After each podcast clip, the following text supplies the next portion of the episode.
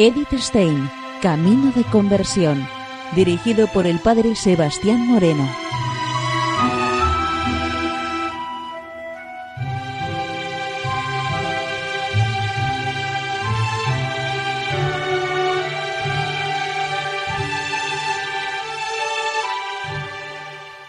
Muy buenos días, nos de Dios.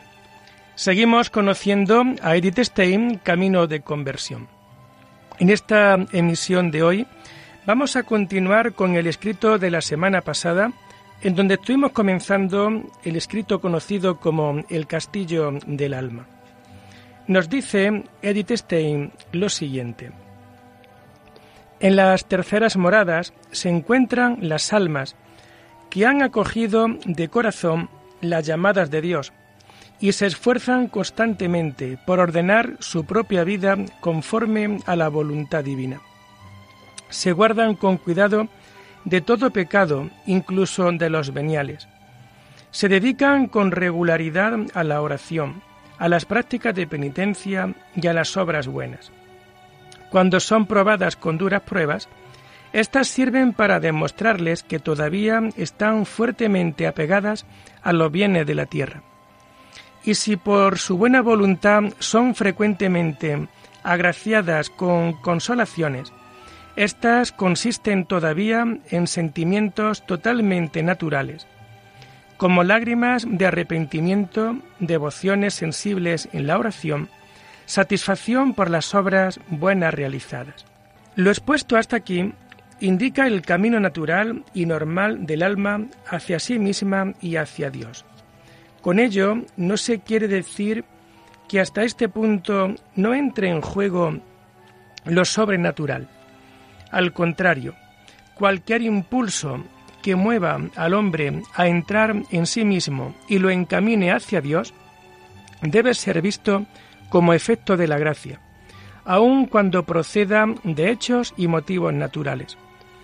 Pero lo que hasta este punto el alma conoce de Dios y de las propias relaciones con Él, proceden de la fe, y la fe viene del oído. Hasta aquí el alma no ha experimentado nada de la presencia de Dios en su interior. Solo cuando suceda esto se podrá hablar de gracia extraordinaria o mística. Esto comienza en las cuartas moradas. En sustitución de los contentos que comienzan de nuestro natural mismo y acaban en Dios, sentimientos que sustancialmente no se diferencian de los que nos deparan las cosas terrenas, sobreviven gustos que comienzan de Dios y siéntelos el natural y gozan tanto de ellos como gozan los que tengo dichos y mucho más. La santa los llama también oración de quietud porque brotan sin ningún esfuerzo propio. Los contentos los procuramos con los pensamientos, ayudándonos de las criaturas en la meditación y cansado el entendimiento. Se los ilustra con el símil del agua, que por muchos arcaduces y artificio, y con gran ruido es llevado hasta un pilón. Hay otra fuente, el alma en la oración de quietud, a la que viene el agua de su mismo nacimiento, que es Dios, y así, cuando Su Majestad quiere hacer al alma alguna merced sobrenatural, procede con grandísima paz y quietud y suavidad de lo muy interior de nosotros mismos. Yo no sé hacia dónde ni cómo, ni aquel contento y deleite se siente como los terrenos en el corazón. Digo en su principio que después todo lo hinche. Vase revirtiendo este agua por todas las moradas y potencias hasta llegar al cuerpo. Por eso dije que comienza de Dios y acaba en nosotros, que cierto como será quien lo hubiese probado, todo el hombre exterior goza de este gusto y suavidad. Es agua que brota de una arcana profundidad, del centro del alma el alma siente una fragancia como si en aquel hondón interior estuviese un brasero a donde se echasen olorosos perfumes. Ni se ve la lumbre ni a dónde está. mas el calor y humo oloroso penetra toda el alma.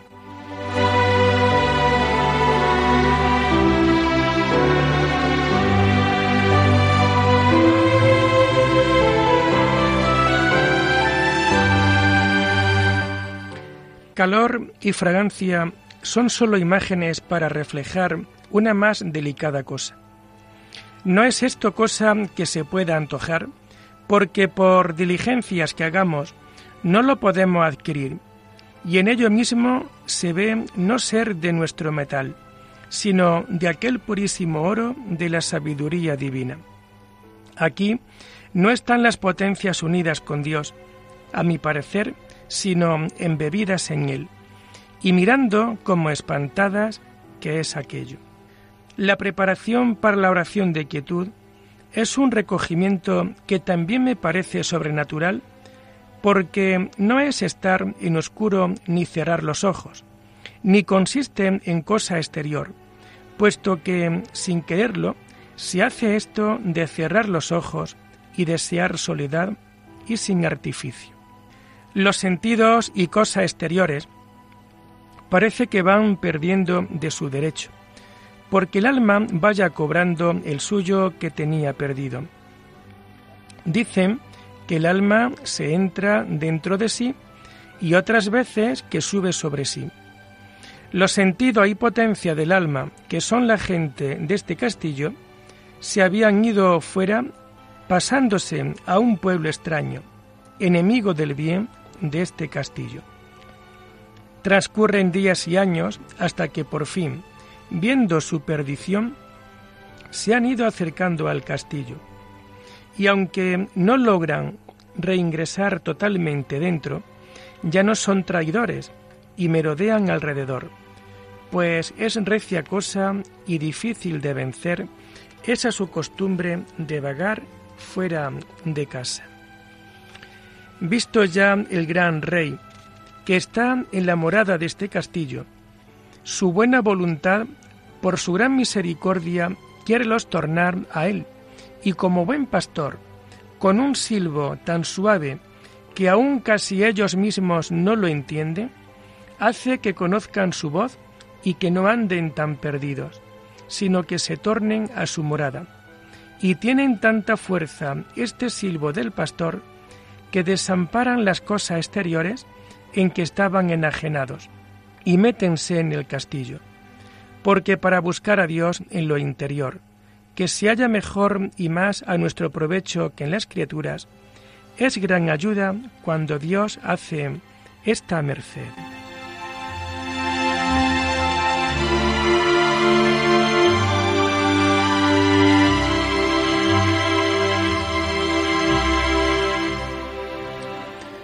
Y nos dice Edith Stein lo siguiente.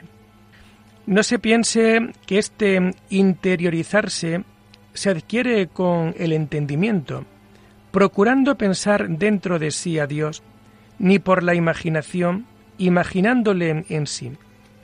Lo que digo es en diferente manera, y algunas veces, antes que se comience a pensar en Dios, ya esta gente está en el castillo, que no sé por dónde ni cómo oyó el silbo del pastor, que no fue por los oídos, que no se oye nada, mas siéntese notablemente en encogimiento suave a lo interior, como verá quien pasa por ello.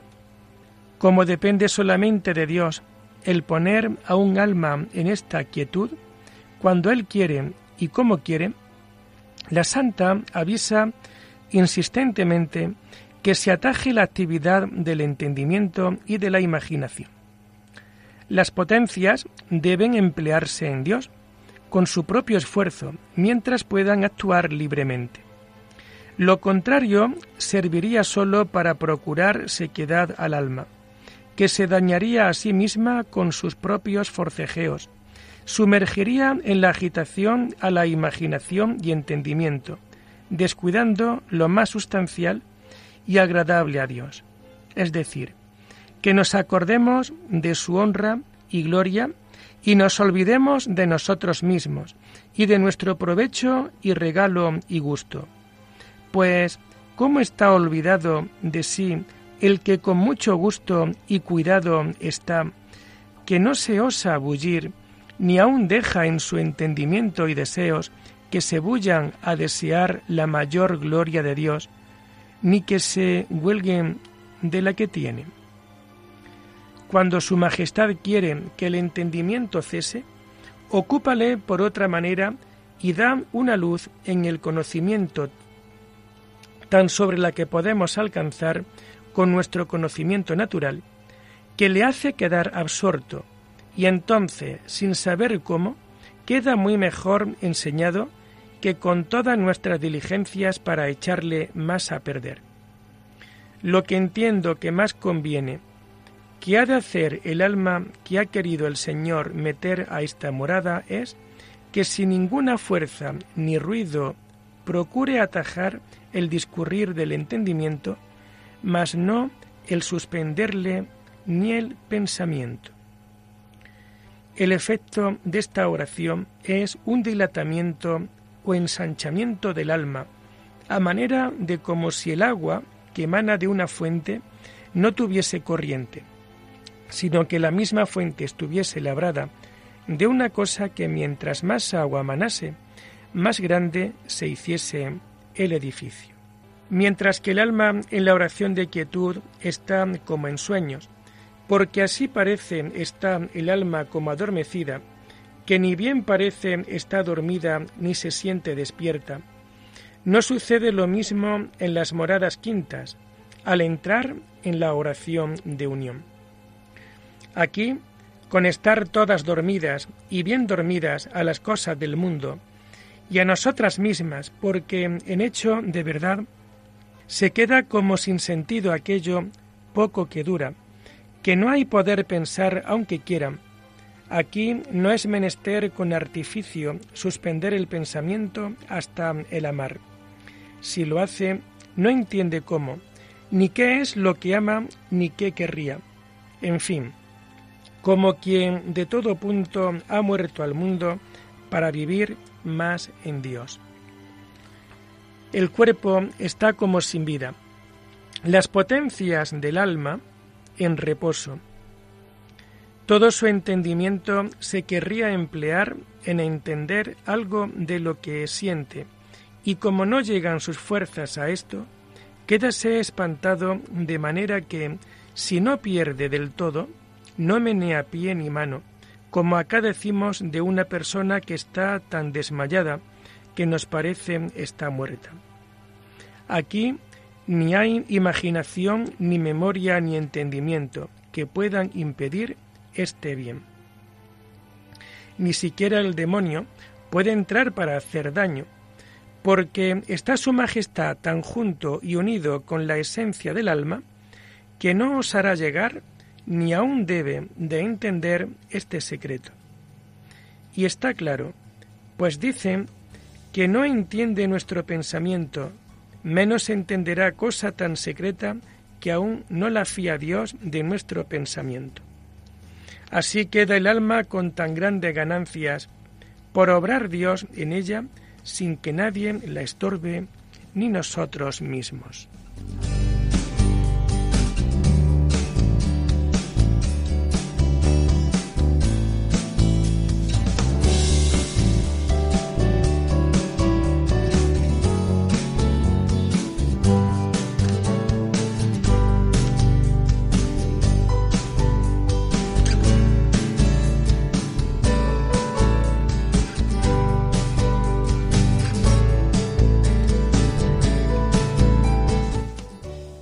Nos dice Edith Stein lo siguiente. Durante el breve espacio de la unión, el alma no comprende lo que le ocurre, pero fija a Dios a sí mismo en lo interior de aquel alma de manera que cuando torna en sí, en ninguna manera pueda dudar que estuvo en Dios y Dios en ella. Con tanta firmeza le queda esta verdad que aunque pase años sin tornarle Dios a hacer aquella merced, ni se le olvida ni puede dudar que estuvo. El alma jamás ve este secreto misterio mientras se realiza en ella, pero lo ve después claro, y no porque es visión, sino una certidumbre que queda en el alma, que sólo Dios la puede poner. La santa llegó así por el camino de la propia experiencia interior a descubrir una verdad de fe que ignoraba hasta ese momento, que Dios está en todas las cosas por presencia y potencia y esencia, y que esto es algo bien diverso de la inhabitación divina por medio de la gracia. Imposible querer entrar en esta interior bodega por el propio esfuerzo.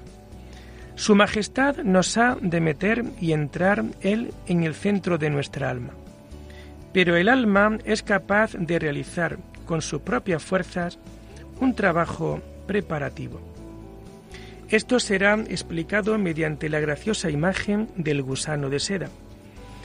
Como el óvulo pequeño y yerto que el calor adquiere vida y comienza a alimentarse con las hojas de la morera, y lo mismo que el gusano se hace gordo y fuerte, y de sí va sacando la seda, construyendo la casa en que muere para transformarse en una linda y blanca mariposa, así se realiza la vida del alma.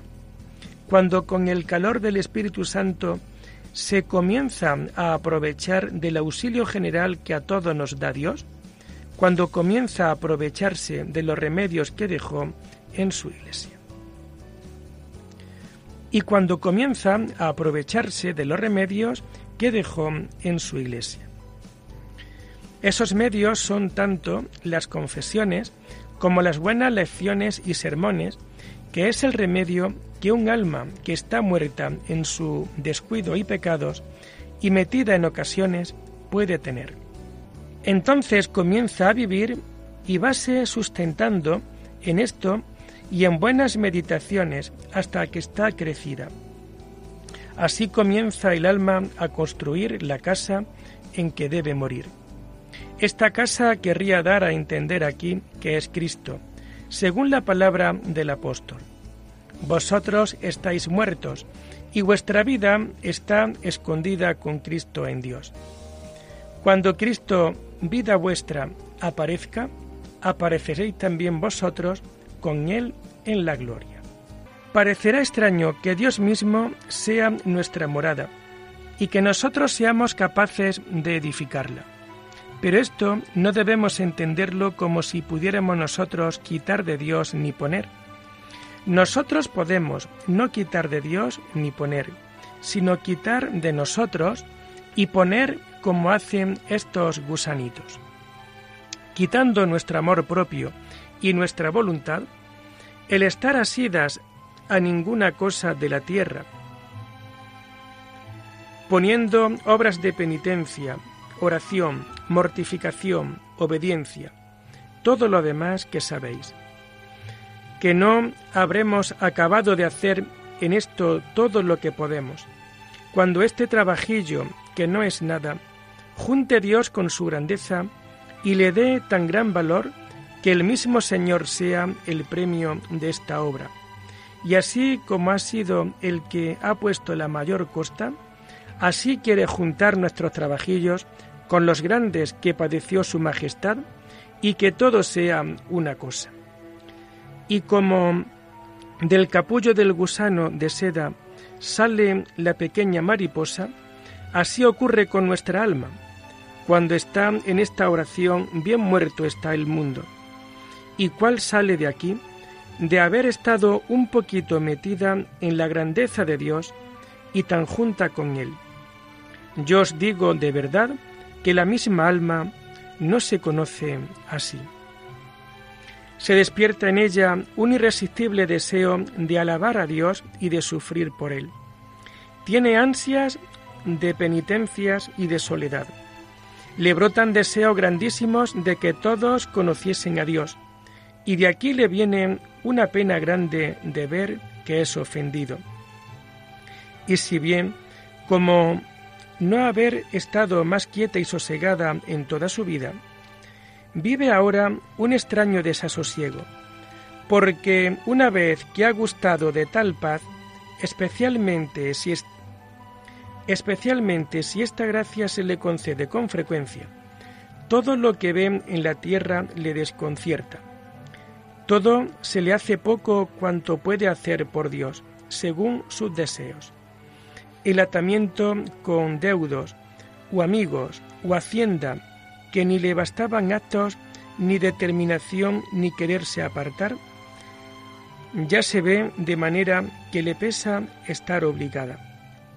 Todo le cansa, porque ha probado ya que el verdadero descanso no le pueden dar las criaturas.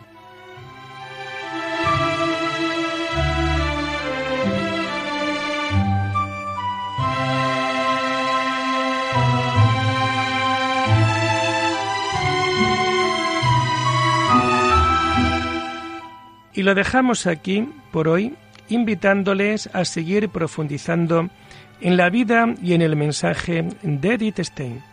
Hasta la próxima semana. Muy buenos días en el Señor.